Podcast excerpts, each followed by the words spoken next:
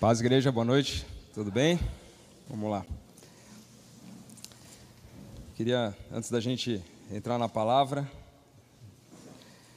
fazer uma leitura que está lá em Marcos, capítulo 16, não precisa abrir ainda, tá bom? Esse não é o texto principal da noite. Marcos 16, versículo 17 e 18, a palavra de Deus diz assim: Estes sinais hão de acompanhar aqueles que creem. Em meu nome expelirão demônios, falarão novas línguas, pegarão em serpentes, e se alguma coisa mortífera beberem, não lhes fará mal. Se impuserem as mãos sobre enfermos, eles ficarão curados. Pai, nós te agradecemos, Senhor, e te louvamos.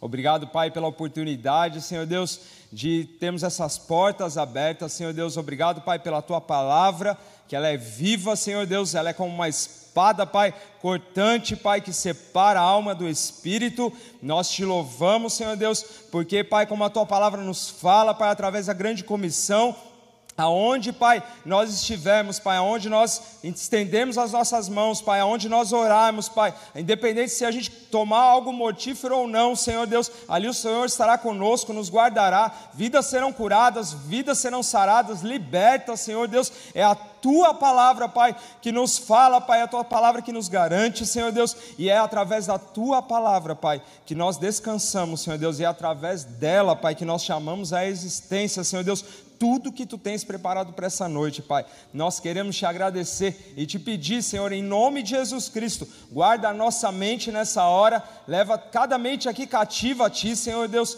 toda sonolência, cansaço, divagação, Pai, preocupação, ansiedade, nós repreendemos agora no nome de Jesus Cristo e te pedimos, Senhor Deus, fala conosco nessa noite, ministra aos nossos corações. Nós reconhecemos que nós dependemos da tua palavra, nós dependemos do teu agir, do teu manifestar, Senhor Deus, nos toca, Pai, em nome de Jesus, liberta, Pai, salva, cura, restaura, restitui nessa noite. Nós entregamos tudo a Ti, que o Teu nome seja glorificado e exaltado. Nada é sobre nós, nada vem de nós, nada vai voltar para nós, Senhor Deus tudo é para ti, tudo volta para ti, que o teu nome seja honrado, glorificado, conhecido a cada dia mais, e que, Pai, em nome de Jesus Cristo, que o teu Santo Espírito faça, Senhor Deus, encontre morada, Pai, encontre vidas sedentas, vidas, Pai, famintas por ti, Senhor, em nome de Jesus Cristo. Fala, Pai, fala aos ouvidos, fala aos corações, às mentes, em nome de Jesus nós te pedimos, Senhor Deus, tira todo medo Medo, Senhor Deus, em relação à tua palavra, medo de se posicionar, medo, Senhor Deus, de dar um passo em tua direção nessa noite, em nome de Jesus Cristo, Pai. E nós clamamos a Ti, Espírito do vivo Deus, se manifesta, toca, fala, faz tudo aquilo que tu tens preparado para essa noite, Senhor, em nome de Jesus, Pai. Nós cremos, Senhor Deus, que demônios, Pai, demônios, Senhor Deus, baterão em retirada, Senhor Deus. Nós declaramos, Pai, que pensamento, Senhor, ó Pai, em nome de Jesus, pensamentos contrários, Senhor Deus, pensamentos de morte, pensamentos de ansiedade, pensamentos, Senhor Deus, de desistência, Senhor Deus, pensamentos, Pai, de suicídio, Senhor, em nome de Jesus Cristo, nós declaramos, Pai, que todo e qualquer tipo de pensamento que não vem de Ti, Senhor, em nome de Jesus Cristo, Pai. Declaramos a mente dos teus filhos, Pai, sendo limpa nessa hora, corações limpos, Senhor, em nome de Jesus Cristo, Pai. É através da tua palavra. Nós descansamos em ti, esperamos em ti, no nome de Jesus Cristo. Amém e amém e amém. Glória a Deus.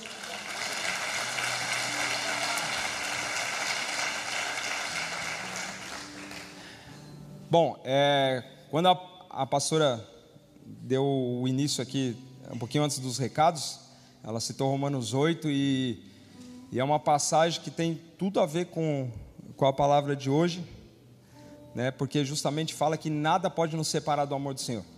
Nada, nada, nada. Pode ser morte, pode ser espada, e aí vocês vão entender né, por que, que tem a ver com a pregação de hoje. O título é Jesus liberta e salva. Não é Jesus, vírgula, liberta e salva, né? É o liberta e salva, é Jesus liberta e salva. Esse é o título da, da palavra nessa noite.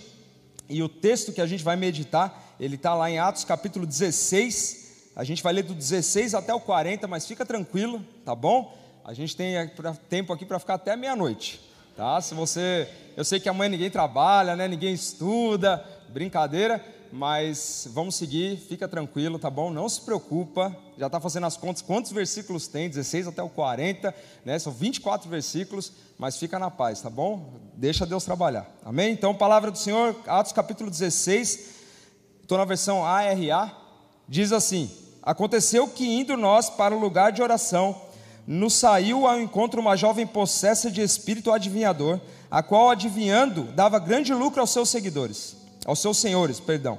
Seguindo a Paulo e a nós, clamava dizendo: Estes homens são servos do Deus Altíssimo e vos anunciam o caminho da salvação. Isso se repetia por muitos dias. Então Paulo, já indignado, voltando-se, disse ao Espírito: Em nome de Jesus Cristo eu te mando, retira-te dela. E ele na mesma hora saiu. Verso 19: Vendo os seus senhores que, que se lhes desfizera a esperança do lucro, agarrando em Paulo e Silas, o arrastaram para a praça à presença das autoridades e levando-os aos pretores, disseram: Estes homens, sendo judeus, perturbam a nossa cidade, propagando que, costumes que não podemos receber nem praticar porque somos romanos. Levantou-se uma multidão unida contra eles e os pretores rasgaram-lhe as vestes, mandaram açoitá-los com varas. E depois de lhes darem muitos açoites, os lançaram no cárcere, ordenando ao carcereiro que os guardasse com toda a segurança. Verso 24. Este, recebendo tal ordem, levou-os para o cárcere interior e lhes prendeu os pés no tronco. Por, por volta da meia-noite, Paulo e Silas oravam e cantavam louvores a Deus, e os demais companheiros da prisão escutavam. De repente sobreveio tamanho terremoto que sacudiu os alicerces da prisão, abriram-se todas as portas e soltaram-se as cadeias de todos. O carcereiro despertou do sono, vendo abertas as portas do cárcere, puxando da espada, ia, ia suicidar-se, supondo que os presos tivessem fugido. Verso 28. Mas Paulo bradou em alta voz: Não faças nenhum mal, que todos aqui estamos. Então o carcereiro, tendo pedido uma luz, entrou precipitadamente e trêmulo prostrou-se diante de Paulo e Silas. Depois, trazendo-os para fora, disse: Senhores, que devo fazer para que seja salvo? Responderam-lhe: Crê no Senhor Jesus e será salvo tu e tua casa. E lhe pregaram a palavra de Deus e a todos da sua casa naquela mesma hora da noite, cuidando deles, lavou-lhes os vergões dos açoites. A seguir, foi ele batizado e todos os seus. Então, levando-os para sua própria casa, lhes pôs a mesa e com todos os seus manifestava grande alegria por terem crido em Deus. Verso 35.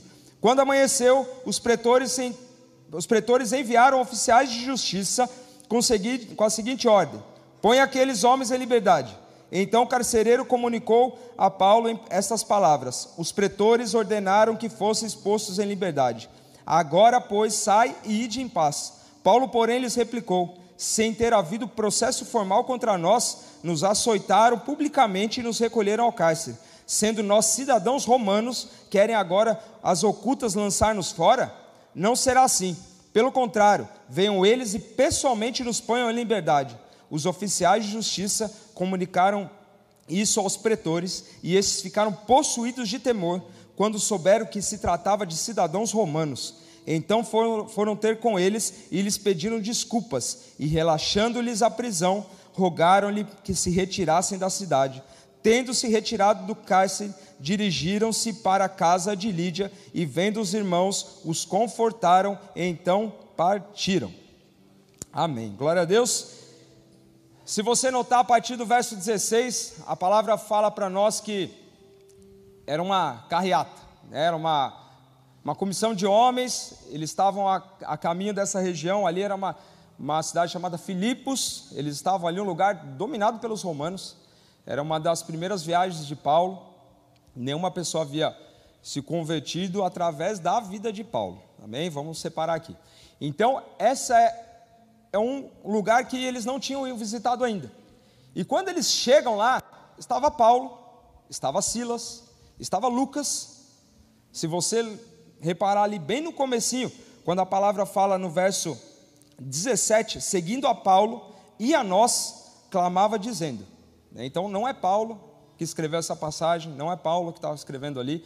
Entende-se que Lucas que escreveu o livro de Atos, Atos dos Apóstolos. Então estava Paulo, Lucas, Silas, Timóteo, Estou falando esses nomes porque depois você vai entender um pouquinho melhor, principalmente em relação à questão da prisão.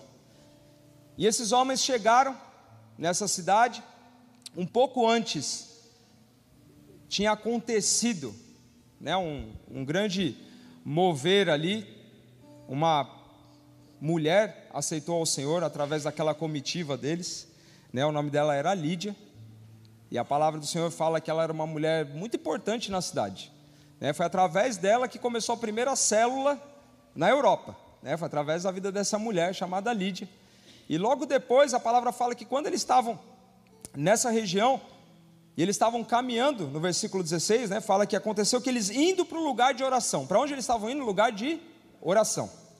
Então, imagina nos nossos dias de hoje, a igreja Imagina um lugar que você está indo buscar o Senhor, se você está indo para um monte orar, se você está indo para a célula, se você está vindo para um, uma partilha de mulheres, se você está vindo para o culto dos homens. Imagina esse contexto hoje nos nossos dias. E a palavra fala que no meio do caminho, enquanto eles estavam indo, indo para a casa de oração, indo para a casa de oração, de repente surge uma mulher, uma adivinhadora, que ela já se levanta e já começa a falar coisas que algumas tinham razão, outras não. Né? Então, o que, que ela começou a dizer? Falou assim: bom, lá vem, tem, um, tem uns homens aí que estão vindo, no versículo 17, esses homens são servos do Deus Altíssimo, perfeito. Eles realmente eram servos do Deus Altíssimo. Só que aí depois a história continua, e aí ela começa, a palavra fala que todo dia ela faz isso. Eram muitos dias, não era só um dia que ela fez, ela ficava todo dia. Então, onde Paulo ia, onde Silas ia, onde aquela comitiva ia para levar o evangelho, para pregar, pregar a palavra do Senhor, essa mulher estava sempre junto, sempre perturbando, mas não era ela, não era a mulher em si. Né? A palavra de Deus fala que a nossa luta ela não é contra a carne. Então a luta de Paulo, a luta de Silas, não era contra especificamente aquela mulher. Eles sabiam que agia na vida dela. Então, isso é um dos motivos porque a palavra de hoje, né, o título chama-se Jesus liberta, porque foi o que aconteceu com ela. Essa mulher ela foi liberta e foi liberta pelo Senhor. E o, o que nos, o que a palavra nos diz é que quando, né, quando há um, um encontro, quando eles têm um encontro com essa jovem, ela era uma jovem, a palavra fala que ela estava possessa de um espírito adivinhador. E esse espírito, e quando você busca no original adivinhador, ele traz uma palavra chamada piton ou pitian. Isso no grego ele está remetendo a uma serpente, na mitologia grega, que ela defendia um, um oráculo. O oráculo é um lugar, um centro religioso, onde as pessoas se encontravam na antiga Grécia para buscar a resposta dos deuses. Então, quando a palavra fala que ela estava possuída de um espírito adivinhador, ela estava possuída desse espírito que era definido na mitologia grega como uma serpente. Então, ou seja, ela estava possuída de demônios. Não estava possuída de outra coisa a não ser de demônios. Justamente porque a palavra de Deus nos conta depois que Paulo fala para ela assim: através do nome de Jesus, sai. Então ele sabia, eles já tinham identificado qual era a luta deles.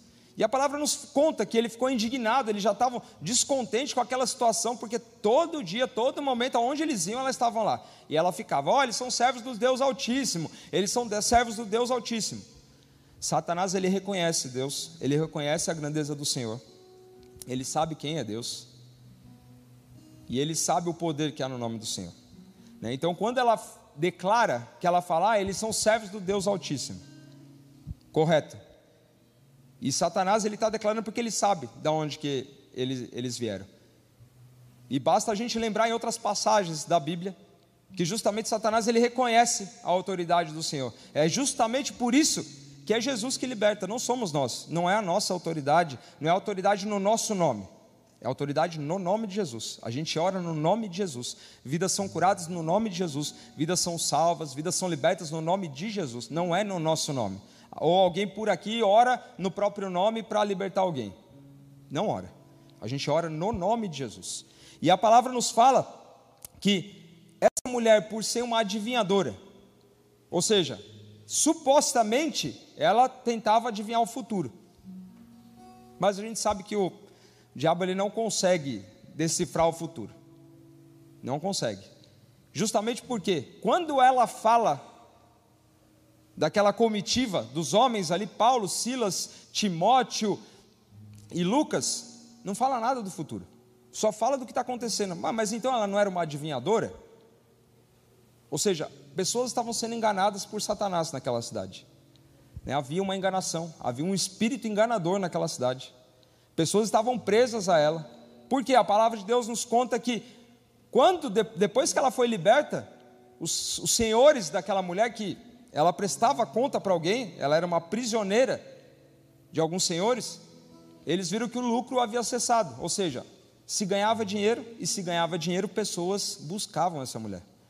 Pessoas buscavam o futuro em quem não tem resposta para o futuro. E aqueles homens carregavam quem tinha resposta para o futuro e quem tem resposta para o seu futuro.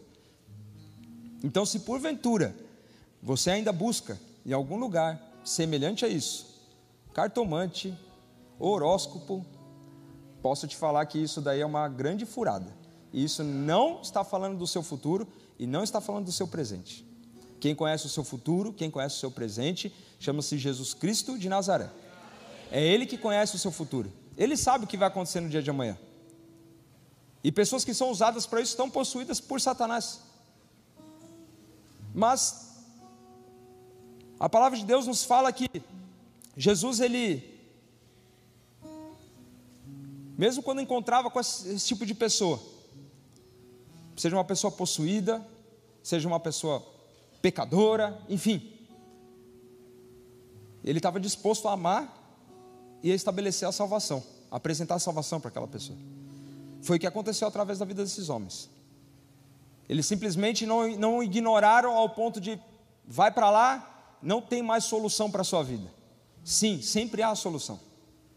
Jesus foi a solução para aquela mulher, porque ela foi liberta pelo nome de Jesus. Então sempre há uma saída. Se porventura você ora por alguém que está nessa condição, ou alguém que faça isso, Jesus pode libertar essa pessoa. Nós acabamos de ler aqui. Paulo falou: Em nome de Jesus Cristo eu te mando, retira-te dela. O demônio saiu daquela mulher. Ela experimentou e viveu a liberdade. E eu queria deixar algo aqui para vocês em Deuteronômio 28, que a palavra do Senhor ela fala para a gente entender o quanto o quanto o nosso coração fica longe se a gente busca respostas aonde a gente não deve buscar. Deuteronômio 28, 7 fala assim: O Senhor fará que sejam derrotados na tua presença os inimigos que se levantarem contra ti, por um caminho sairão contra ti mas por sete caminhos fugirão da tua presença. Deuteronômio 18, 9 e 12. Fala justamente assim: Quando entrares na terra que o Senhor teu Deus te der, não aprenderás a fazer conforme as abominações daqueles povos. Não se achará entre si quem faça passar pelo fogo o seu filho ou sua filha, nem adivinhador, nem prognosticador prognosticador, nem agoreiro, nem feiticeiro, nem catador, nem necromante, nem mágico, nem que consulte os mortos, pois todo aquele que faz tal coisa é abominação ao Senhor, e por estas abominações o Senhor teu Deus os lança diante de ti. Então aqui eu citei duas passagens de Deuteronômio, seja 18 ou como também 28. Primeiro, a palavra de Deus é muito clara em relação a esse tipo de consulta que é feito. O Senhor ele abomina. Ponto. Não tem meia conversa. É abominação para o Senhor. E Deuteronômio 28 que fala para nós: se por um caminho Satanás veio, por sete ele vai voltar. E foi o que aconteceu com essa mulher. Ele veio de uma forma, ele ficou incomodando ali os servos do Senhor, veio incomodando os discípulos, os apóstolos, incomodando, incomodando, incomodando, voltou. Então, se o diabo se levantou contra a sua vida, há quem é maior do que ele. E se ele veio por um caminho, ele vai voltar por sete. Mas vai depender do seu posicionamento. Vai depender de onde você está se alimentando, daquilo que você está buscando. E a palavra de Deus nos fala que, no versículo 17, que quando Paulo, a palavra fala assim, segundo, segundo Paulo e a nós, ou seja, é Lucas e mencionando os outros, e a mulher ela falava assim que além deles serem servos de Deus Altíssimo, eles anunciam o caminho da salvação. Logo em seguida ela provou da salvação. Satanás sabe de onde vem a salvação. Ele sabe de onde vem. Jesus Cristo é a salvação. Jesus Cristo é a salvação para a sua vida. Jesus Cristo é a resposta para a sua vida. Jesus Cristo pode te libertar de qualquer situação. Jesus Cristo pode salvar aquela pessoa que você está orando. E a palavra nos conta que eles estavam pregando ao Senhor, declarando a salvação, levando as boas novas, levando uma mensagem de libertação para aquelas pessoas. E aí chega o ponto, como a gente já leu, que aí Paulo fala: Não, chega, deu, deu, deu, deu, deu. E aí ele fala: Em nome de Jesus Cristo, retira-te dela. E de repente Satanás já saiu. E aquela mulher experimentou e viveu a salvação, e a partir daquela, daquele momento, a palavra não nos registra, mas com certeza ela viveu uma nova vida. Porque, se você ir um pouquinho mais para frente, você vai entender que a cidade começou a se levantar contra aqueles homens, e principalmente aqueles homens que ganhavam dinheiro com ela.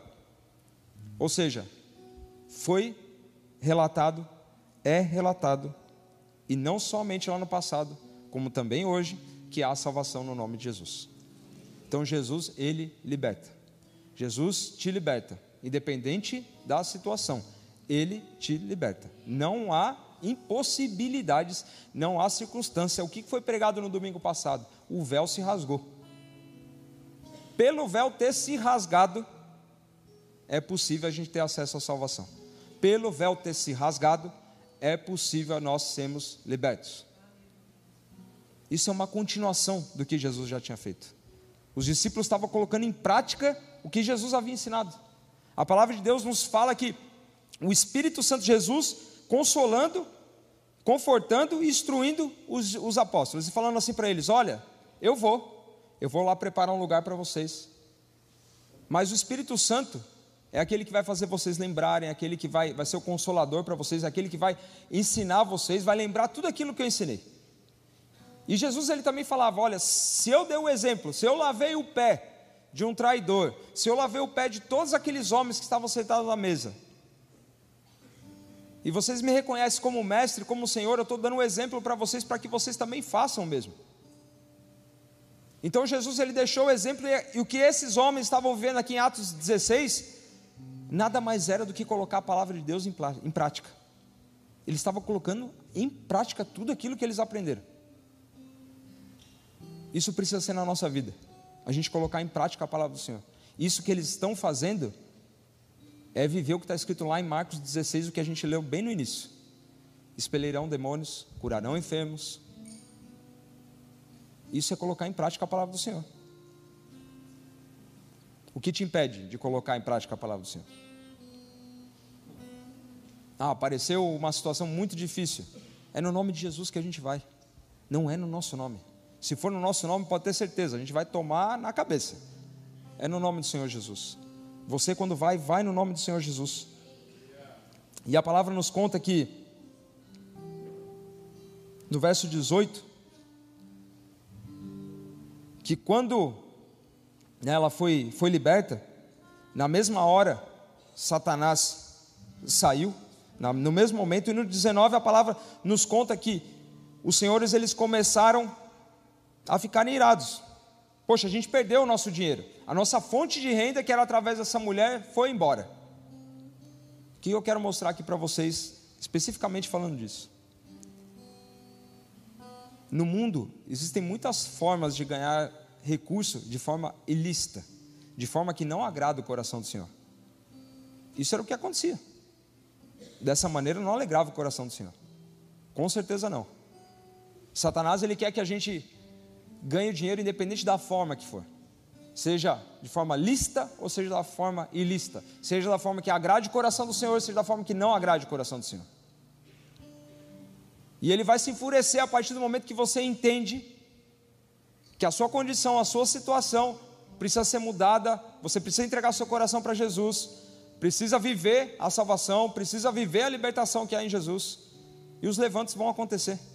Aconteceu para esses discípulos, aconteceu para eles. A palavra, a gente já leu, fala que eles estavam indo para onde? Para o lugar de oração. E Satanás se levantou.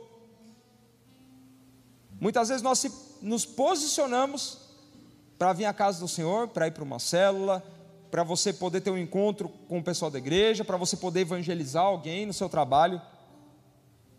As coisas não vão ser fáceis. Jesus já alertou a gente sobre isso, já alertou que as coisas não seriam fáceis. Mas ele já venceu tudo que precisava vencer. Ele só pede para mim e para você: tem bom ânimo. Ou seja, descansa, espera, confia. Tem bom ânimo, só isso. Tem bom ânimo. Eu já venci o que precisava ser vencido. Mas não desiste. Jesus não falou para a gente desistir. A gente permanece, a gente persevera. Então, quando surgem as lutas, quando surgem os levantes, e aí você pensa, poxa, eu vou desistir, chega. Pô, estou num propósito aqui há um tempão. Toda vez que eu me proponho a fazer algo, toda vez que eu me proponho pegar uma escala, toda vez que eu me proponho ir para a casa do Senhor, toda vez que eu me proponho ter um encontro com alguém para falar da palavra do Senhor, sempre acontece algo. Aconteceram com esses discípulos. Eles se proporam a pregar, a levar o evangelho numa região que ainda não era conhecida, Satanás se levantou. Só que a autoridade, que é no nome de Jesus, resolveu tudo. Então declare, declare com a sua boca, quando você estiver numa situação dessa, fale em nome de Jesus, eu não aceito isso. Em nome de Jesus, que toda barreira, toda circunstância, todo problema, todo pensamento que está vindo na minha mente fazendo eu desistir, sai agora em nome de Jesus. E é Jesus que vai fazer. Descansa nele, confia nele. Mas clama no nome dele. Peça ajuda a ele, peça ajuda ao Senhor. Do verso 19 até o 23, a palavra nos, nos conta que, depois que aqueles homens se sentiram onerados, ou seja, estamos perdendo dinheiro, vamos reclamar. Foram reclamar para as autoridades romanas. Nós estamos perdendo dinheiro, a gente precisa de ajuda. E a palavra nos conta que eles levaram, eles tinham pego no verso 19, arrastaram Paulo e Silas para a praça, à presença das autoridades, e levaram aos pretores. Até que ponto nós estamos dispostos a pagar o preço? Você está disposto a pagar o preço? Até que ponto nós estamos, estamos dispostos a pagar o preço? Por vidas, pelo Evangelho, e o Evangelho ele se resume em vidas. Até que ponto nós estamos dispostos a pagar o preço? Vou fazer essa pergunta mais umas duas vezes para vocês. Mas cada vez que eu for fazer, ela vai dificultando mais. Aqui Paulo e Silas eles foram arrastados, foram colocados lá no meio da praça. E aí chamaram os pretores. Pretores eram magistrados. Cada cidade, cada região tinham dois homens que faziam essa função. É como se eles fossem juízes. E eles foram levados para lá. E a palavra nos conta que Paulo e Silas eles não passaram por nenhum julgamento. No verso 21, fala que uma multidão se levantou unida contra eles. E os pretores, e os pretores rasgando-lhes as vestes, mandaram açoitá-los com varas. Bom, por que que eu falei e identifiquei quem eram os homens que estavam ali? Pelo menos quatro. Paulo e Silas. Eles, além de serem judeus, eles também tinham descendência romana. Ou seja, eles não poderiam ser presos. Lá no versículo que a gente leu, lá no finalzinho quase, Paulo fala: peraí, eles querem que a gente saia? Não, não, eu sou cidadão romano, eu quero que ele venha aqui para me libertar. Então aqui é uma confirmação da cidadania deles. Eles eram romanos, eles não poderiam ser presos. Mas além de ser preso, o rito normal era o quê? Eles seriam julgados, seriam interrogados, passariam por um processo natural para saber o que aconteceu, o que você está passando, o que vocês estão fazendo nessa cidade, porque eles acusavam os servos do Senhor de estarem fazendo algo e agitando aquela cidade, levando algo que eles falavam que eles não podiam receber, porque eles eram cidadãos romanos, faziam parte do Império Romano. Só que não aconteceu nada disso. Eles não passaram por processo nenhum, ninguém foi interrogado, os magistrados ou os pretores, ninguém quis falar com eles, simplesmente rasgaram as vestes deles, pegaram as varas e começaram a açoitar. Foi isso que aconteceu. Então eu fiz uma primeira pergunta: nós estamos dispostos a pagar o preço? Havia já um decreto contra os judeus. Os judeus eles tinham que sair daquela região, eles não eram bem aceitos. Havia um movimento antissemita, ou seja, um movimento contra os judeus. Eles não eram bem aceitos ali. Em Atos capítulo 18 você vai encontrar, né, quando romanos vão para outra região, para a região de Jerusalém, para a região de Israel, e eles falam que eles saíram porque havia um decreto emitido por uma pessoa, um romano muito importante chamado Cláudio, falando: olha, há um decreto de perseguição contra os judeus. Ou seja, eles não eram bem aceitos. E até que ponto nós estamos dispostos, até que ponto você está disposto a pagar o preço, mesmo que seja tratado injustamente, ilegalmente? Até que ponto a gente está disposto a pagar esse preço? Até que ponto a gente está disposto a abdicar da nossa posição? E aí, algo, né?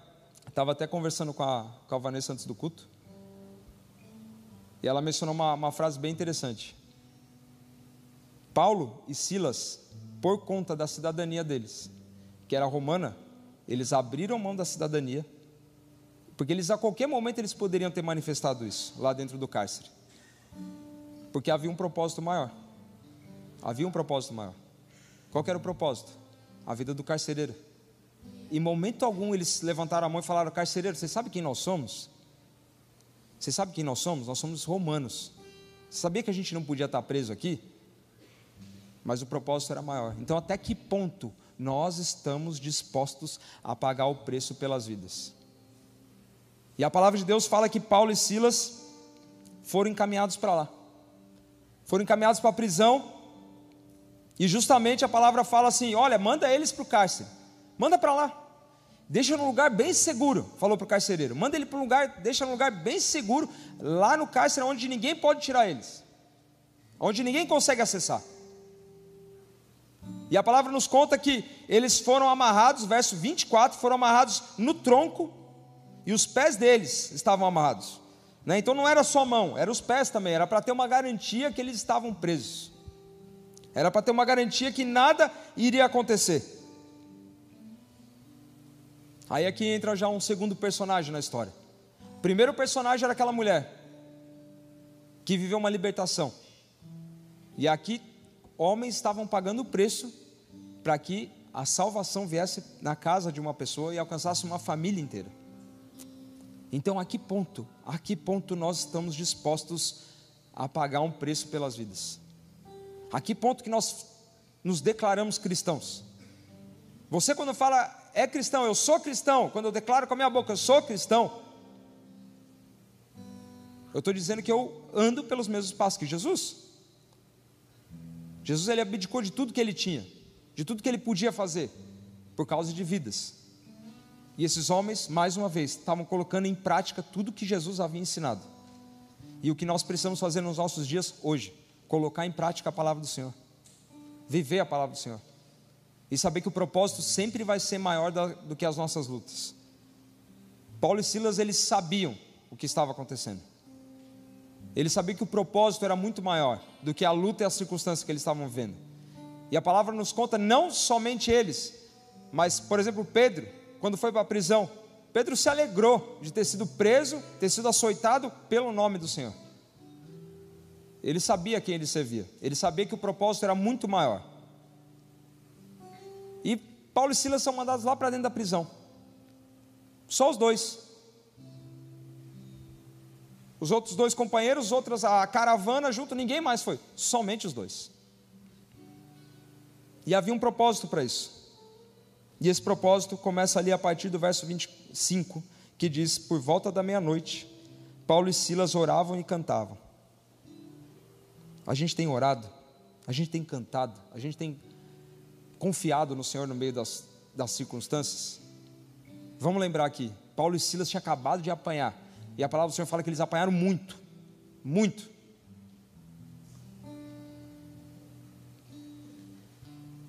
Quando surgem os problemas na nossa vida, as dificuldades, nós temos realmente adorado ao Senhor? Tem um louvor que fala, a gente tem cantado bastante.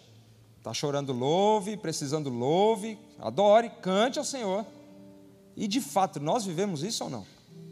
Nós temos, precisamos ser realistas com nós mesmos. O Senhor, Ele conhece o nosso coração. Ele sabe o que está passando na nossa mente. Ele sabe o que está passando na nossa vida.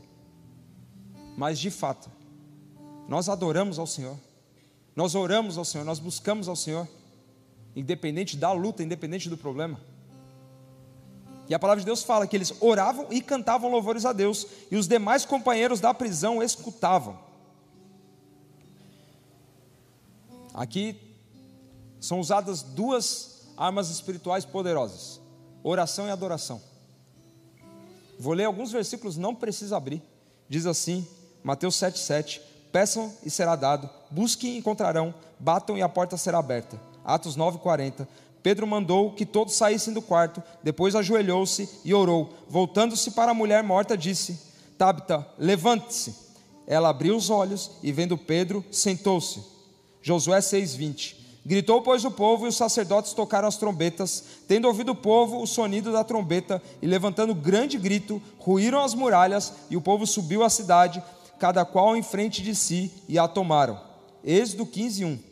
Então cantou Moisés e os filhos de Israel este cântico ao Senhor, e falaram, dizendo: Cantarei ao Senhor, porque sumamente se exaltou, lançou no mar o cavalo e o seu cavaleiro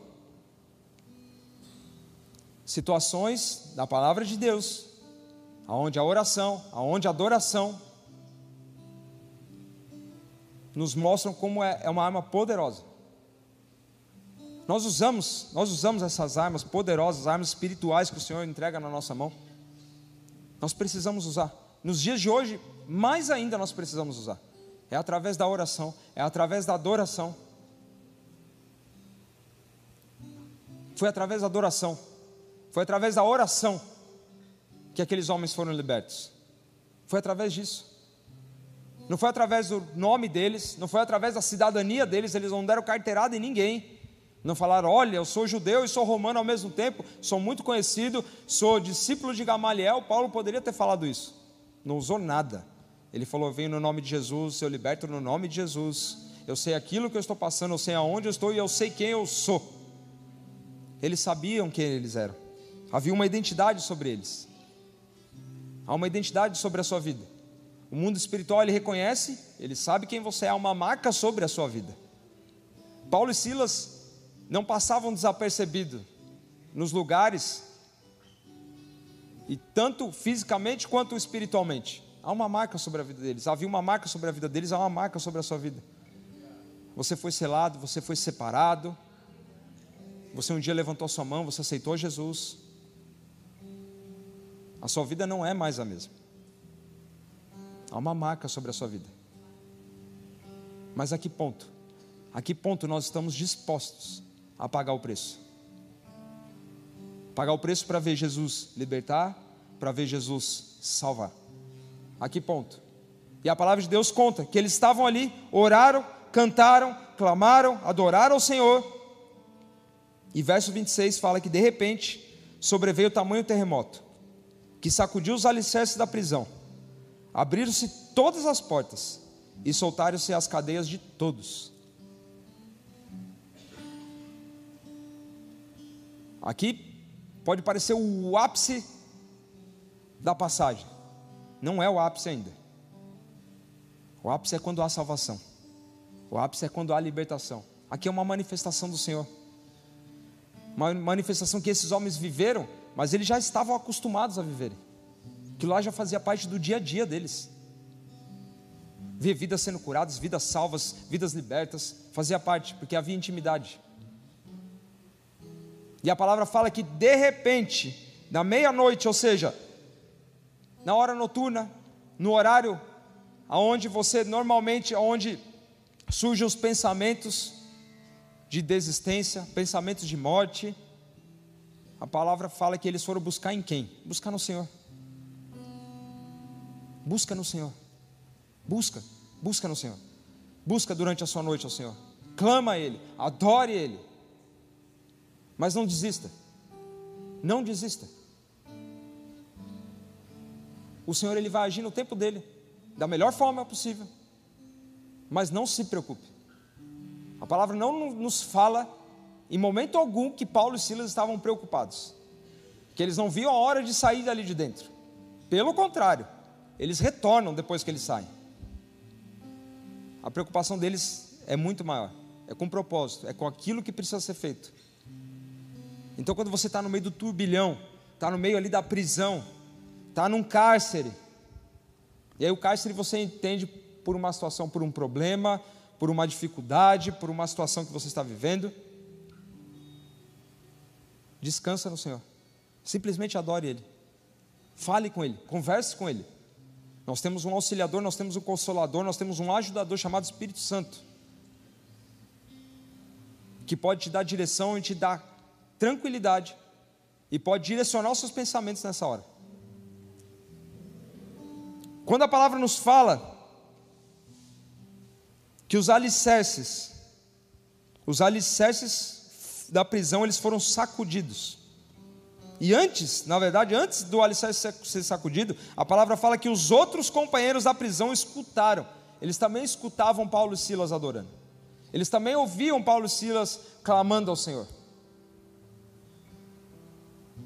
A nossa adoração, a nossa oração, não pode ser apenas para nós. Ela começa em nós, começa na nossa vida, mas precisa alcançar as outras vidas. Aquela adoração, aquela oração alcançou outros homens, alcançou outras vidas, alcançou aqueles que estavam prisioneiros, aqueles que eram prisioneiros. Há poder quando você ora no nome de Jesus, há poder quando você adora o Senhor. Vidas podem ser libertas, vidas podem ser curadas, vidas podem ser salvas. E de repente, à meia-noite, a palavra fala: houve um terremoto. E um terremoto, terremoto mesmo, tá? No original aqui é terremoto, terremoto, não tem troca de palavra, é terremoto. Balançou a estrutura. E a palavra nos fala que o alicerce balançou. Não foram as grades que começaram, não foram as, as portas que começaram a abrir sozinhas de repente, não. Fala que o alicerce começou a balançar. Houve um terremoto, tudo começou a balançar. Balançar, balançar, balançar. E isso mostra o que para nós? Esse alicerce nós podemos entender que nos nossos dias, na nossa atualidade, são os princípios desse mundo. Diante da presença do Senhor, os princípios desse mundo que estão deturpados, que não são princípios que estão na palavra do Senhor, eles são abalados na presença do Senhor. Eles são abalados na presença do Senhor. Os alicerces desse mundo, eles são abalados na presença do Senhor, na manifestação do poder do Senhor. Aqui foi um momento de, de manifestação do poder manifestação da glória de Deus. Pedro e Silas, ou Paulo e Silas, perdão, não poderiam fazer isso. Eles não tinham força, eles não estavam preocupados em abrir aquela porta. E pela fé deles, pela confiança deles, e aonde eles foram buscar, Deus trabalhou. Deus trabalhou, eles não, eles não precisaram mover, pegar uma chave para fazer assim. Deus quer que você se posicione. Deus quer que você busque nele. A palavra nos mostra: Gideão e aqueles homens não precisaram levantar uma espada, vamos atacar e vamos matar todo mundo aqui. Foi tocar, fazer barulho. O Senhor que foi à frente, o Senhor que lutou a guerra deles. Aqui é o Senhor lutando a guerra de Paulo e Silas. É o Senhor que luta a tua guerra. É o Senhor que vai à frente das tuas batalhas. E a palavra conta que logo depois as portas foram abertas abriram-se as portas, soltaram-se as cadeias de todos.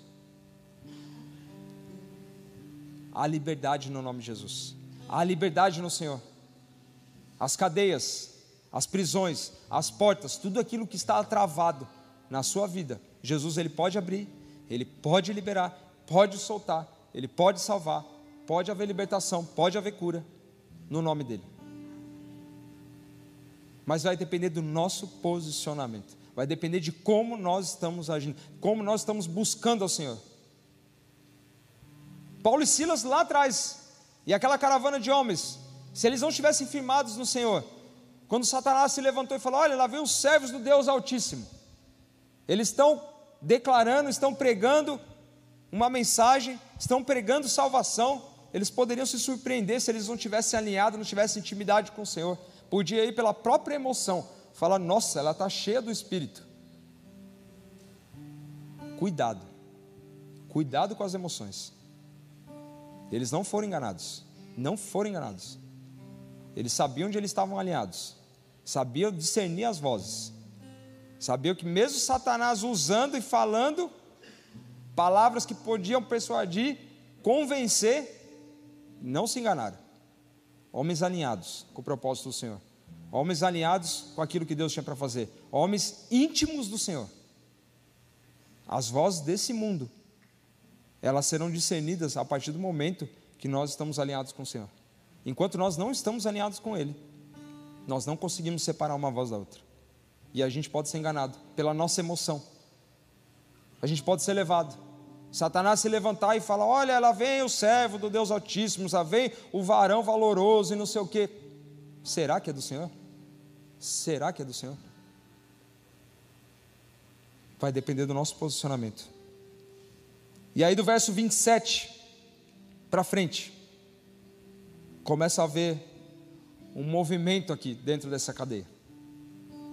Paulo e Silas, tava todas as portas abertas. Imagine uma prisão, todas as portas abertas. Aquilo que prendiam, as cadeias que prendiam eles, não prendem mais. Seja nos pés, seja nas mãos, nada mais prendia. Poderia falar, vamos sair todo mundo correndo nessa hora. Vamos todos embora. E no verso 27 diz: O carcereiro despertou do sono e, vendo abertas as portas do cárcere, puxando a espada, ia suicidar-se.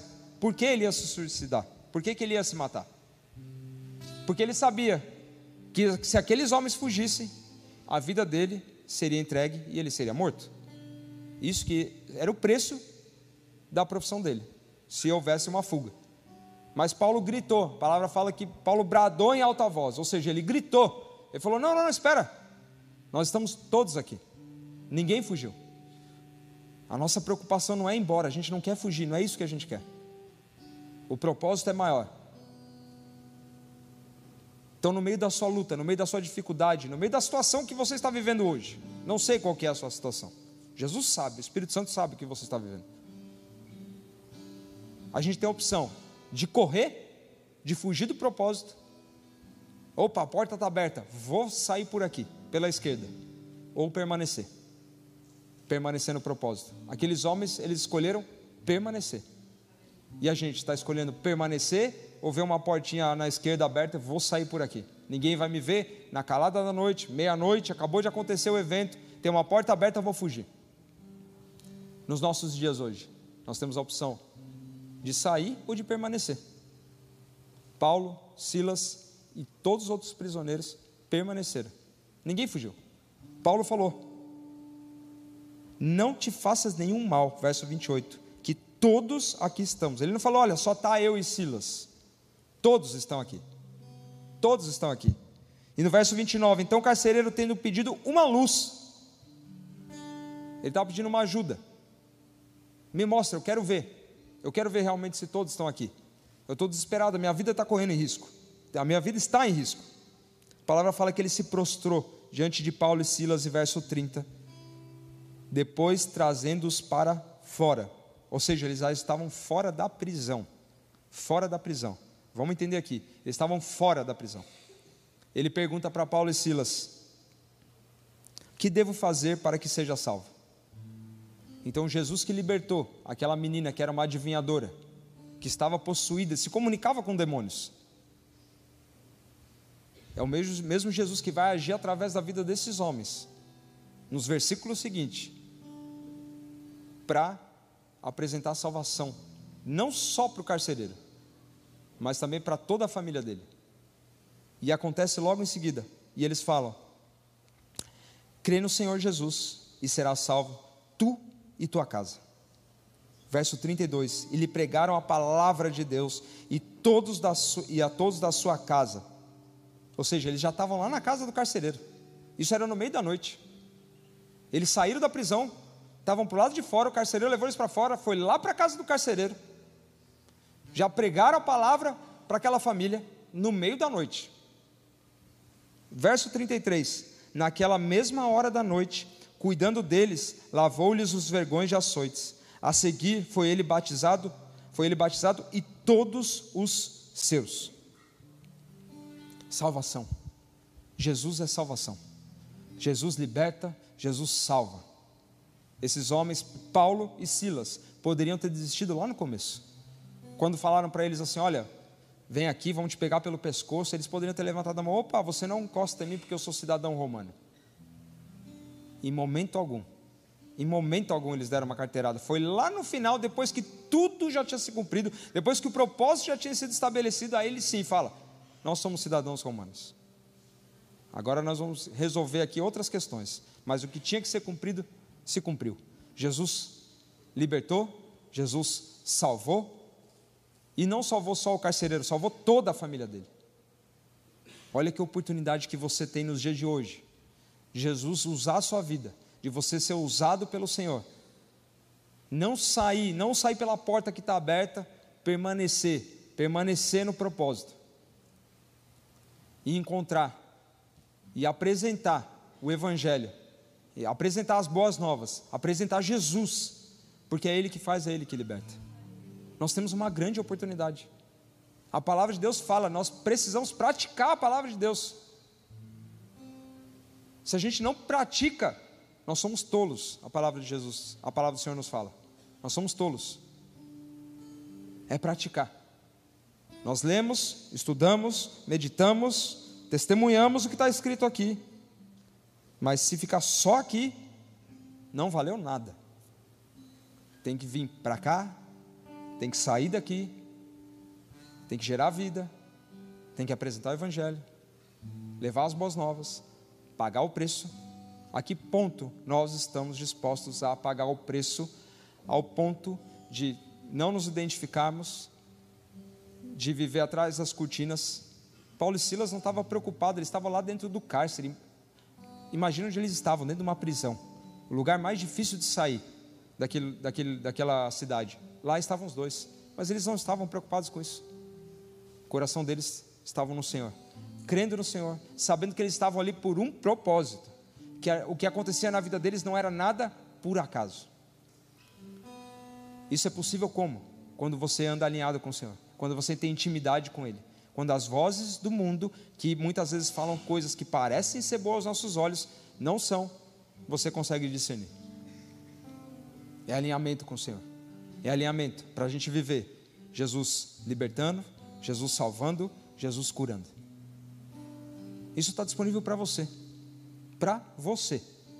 Você pode ser o Paulo, você pode ser o Silas, você pode ser a Lídia, que é uma mulher que, foi, que encontrou Jesus, que através da vida dela outras pessoas depois vieram a conhecer o Senhor. Você, a palavra do Senhor nos fala que obras maiores nós poderíamos fazer em nome do Senhor Jesus. Mas de fato, nós estamos dispostos a pagar o preço por vidas.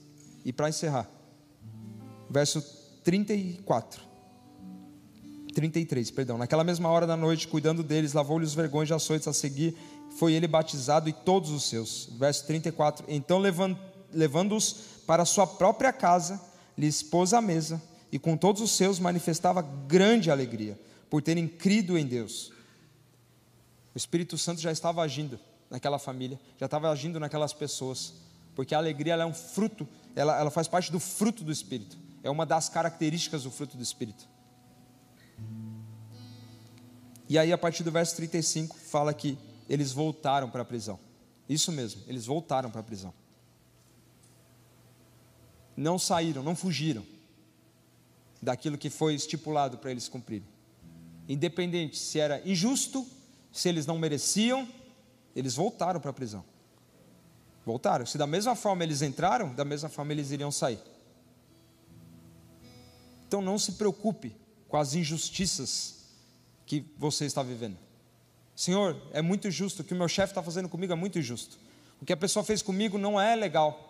O que está acontecendo foi muito injusto, Senhor. O Senhor é a nossa justiça. O Senhor é a sua justiça.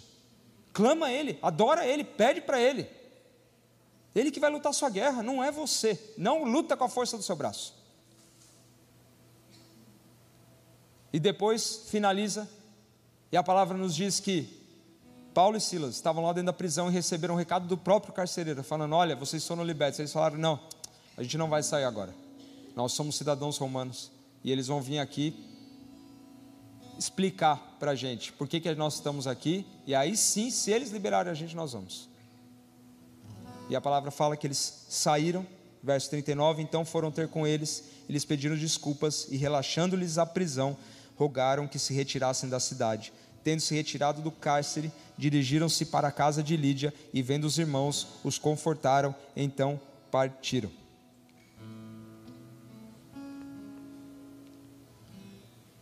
Que nessa noite, em nome de Jesus,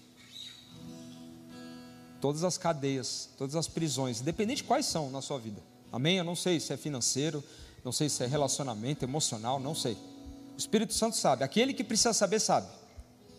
Aquele que tem o poder de libertar, de fazer, de curar, de transformar, de salvar, de libertar, ele sabe. Em nome de Jesus, que da mesma forma que Paulo e Silas viram aquelas portas se abrindo, vendo o alicerce se mexendo, vendo as cordas, as algemas se rompendo dos pés, das mãos, que tudo aquilo que está preso, tudo aquilo que está prendendo na sua vida, em nome de Jesus, nessa noite, eu profetizo sobre a sua vida, que o poder do Senhor, a manifestação do Senhor, a glória do Senhor, quebre todas essas prisões, todas essas algemas, que todos os alicerces dessa, dessa terra, todos os princípios dessa terra que são contrários à palavra do Senhor, tudo aquilo que tem te enganado, tudo aquilo que tem te confundido, tudo aquilo que tem te feito não discernir qual é a voz do Senhor, se é o Senhor que está falando, se é o Satanás que está falando, toda a confusão na sua mente, tudo que te prende em nome de Jesus, que você viva a liberdade que é no Senhor, que Jesus ele te liberte, que Jesus ele te cure, que ele te salve, que ele te sare. Que da mesma forma que esses homens experimentaram uma libertação eles experimentaram uma libertação física, da prisão. Mas houve uma libertação de vida, houve uma salvação de vida, uma família inteira foi salva, porque o propósito era muito maior. Em nome de Jesus, que você persevere no propósito, que você não saia do propósito, que você não desista daquilo que Deus tem para a sua vida. Quando a porta se abrir, você fala, pô, agora é a oportunidade de eu sair dessa situação. É, é muito problema para a minha vida, eu não sei como resolver. Eu tenho esse sonho, tenho esse objetivo, eu estou me dedicando para isso, mas apareceu essa oportunidade de eu desistir agora. Que você não saia. Que seja igual Paulo e Silas, falaram: não, nós estamos aqui. Ninguém saiu, ninguém fugiu. Tem um propósito maior para acontecer. Em nome de Jesus, que todo espírito de desistência sobre a sua vida saia agora em nome de Jesus. Em nome de Jesus, você não foi feito para desistir. Jesus fez você para viver eternamente. Jesus fez, fez você para você, se precisar parar, para um pouquinho, descansa, mas vai. Não fica pelo caminho. Não fica pelo caminho. Existe propósito, existem vidas que estão esperando você abrir sua boca, de você orar, de você clamar. Paulo e Silas, eles oraram, eles cantaram ao Senhor, e a palavra fala que outros homens escutaram. Eles não precisaram nem sair da cela, e a manifestação e o poder do Senhor veio sobre aquele lugar. E houve salvação. Jesus quer se manifestar assim na sua vida. E Ele quer ver, através de você, vidas sendo curadas, vidas sendo salvas. A gente leu lá Marcos 16, bem no início. Estes sinais onde acompanhar aqueles que creem. Em meu nome expelirão demônios, falarão novas línguas, expelirão demônios eles estavam colocando literalmente em prática o que Jesus havia já ordenado sobre a vida deles. E falarão novas línguas, pegarão em serpentes, e se alguma coisa mortífera beberem, não lhes fará mal. Se impuserem as mãos sobre os enfermos, eles ficarão curados. Você pode viver essa palavra. Essa palavra está disponível para você. É uma palavra viva. Você está disposto a pagar o preço? Você está disposto a pagar o preço pelas vidas? Até que ponto? Até onde nós vamos?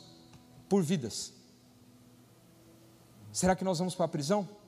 Ao ponto de nós sermos açoitados? Ao ponto de nós sermos presos injustamente por causa de uma vida?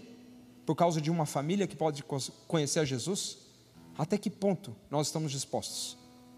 Paulo e Silas estavam dispostos até o final, foram até o fim, não desistiram teve a oportunidade de desistir de fugir da prisão, não desistir. Foram até o final. Que você vá até o final. Final da onde Jesus já, Jesus já escreveu todos os seus dias. Que você ande por esse trilho, que você vá até o final dele. Que você não desista. Não desista do que Jesus fez para você. Não desista de quem você é para Ele. Há uma identidade sobre a sua vida. Você é especial. Você é filho. Você já está selado, você está marcado pelo sangue de Jesus. Existe uma marca, uma marca vermelha sobre a sua vida, uma marca que foi derramada naquela cruz, que é o sangue de Jesus. Através daquele sangue, através do véu que foi rasgado, tudo isso é possível ser vivido hoje. E que você viva. Sim, esse é o desejo do coração do Senhor, que você viva que você viva, que você veja pessoas sendo curadas, que você veja pessoas sendo libertas, que você veja pessoas sendo salvas. E você vai falar: Senhor, como isso está acontecendo, Senhor? Não é por nós, não tem nada a ver com nós. É tudo por Ele, tudo para Ele, tudo volta para Ele. Tudo é dele, nada por nós. Não se esqueça disso, nada é por nós. Mas Ele quer te usar. Ele quer te usar. Ele quer que você seja o Paulo, Ele quer que você seja o Silas, aonde você estiver. Que nós estejamos dispostos, sim, dispostos a pagar o preço, até o final, até o final, porque vai valer a pena, com certeza vai valer a pena, não há dúvida, vai valer a pena. A palavra do Senhor fala que a igreja vai subir, nós teremos um encontro nos ares com Ele. Lembre-se que você vai ser recebido por Jesus. Você vai ser recebido por Jesus. É Jesus que vai estar te esperando.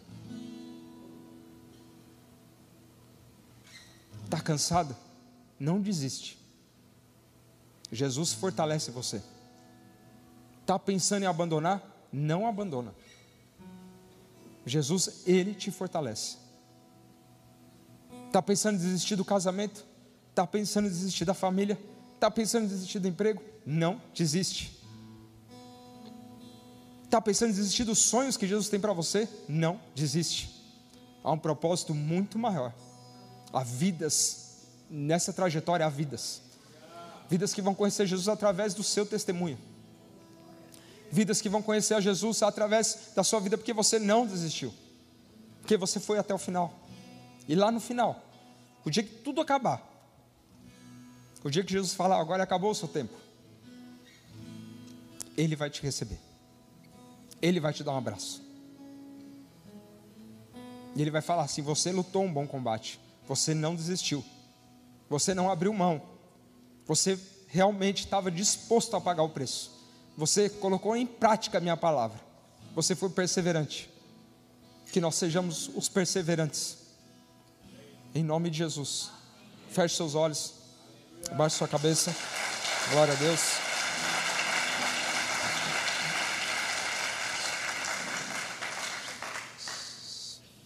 Aleluia, Senhor. Eu quero fazer um convite. Sim, é um convite. Convite para quem está visitando a gente, convite para quem não conhece Jesus, para quem não entregou sua vida para Jesus. Eu conheço Jesus, mas eu nunca entreguei minha vida para Ele. O convite é para você, é diretamente para você. Se você quer aceitar Jesus, esse mesmo Jesus que libertou, salvou, curou, que é o mesmo que vive hoje, que é o mesmo que vai viver eternamente. Aquele que morreu na cruz, se entregou, que foi açoitado também como Paulo e Silas, por você. Porque você é uma peça importante, você é uma peça-chave, num corpo chamado igreja, num corpo chamado noiva de Cristo, porque você é um filho, você é importante para Ele, você é importante para Jesus. Se alguém deseja fazer essa oração, quer entregar a sua vida para Jesus, eu peço, por, por gentileza, só levanta a sua mão. Amém. Glória a Deus. Amém. Glória a Deus. Glória a Deus. Eu vou fazer uma oração. Só vou pedir para vocês responder, é, repetirem da onde vocês estiverem. Não precisa se levantar. Amém. Vou fazer uma oração. Repete comigo, por gentileza. Senhor Jesus. Senhor Jesus. Eu te agradeço. Eu te agradeço. Porque hoje. Porque hoje eu te encontrei. Eu te encontrei. Eu entrego. Eu entrego a minha vida, a minha vida, o meu coração, o meu coração, tudo que sou, tudo que sou, tudo que tenho, tudo que tenho, somente a ti. Somente a ti. E eu te reconheço. Eu te reconheço como meu Senhor e Salvador. Como meu Senhor e Salvador. Obrigado, Jesus. Obrigado, Jesus. Porque hoje, porque hoje eu estou vivenciando eu estou vivenciando a salvação. a salvação. Eu me entrego totalmente a Ti Eu me entrego totalmente a Ti. e te agradeço em Teu nome. Te agradeço em Teu nome. Amém. Amém.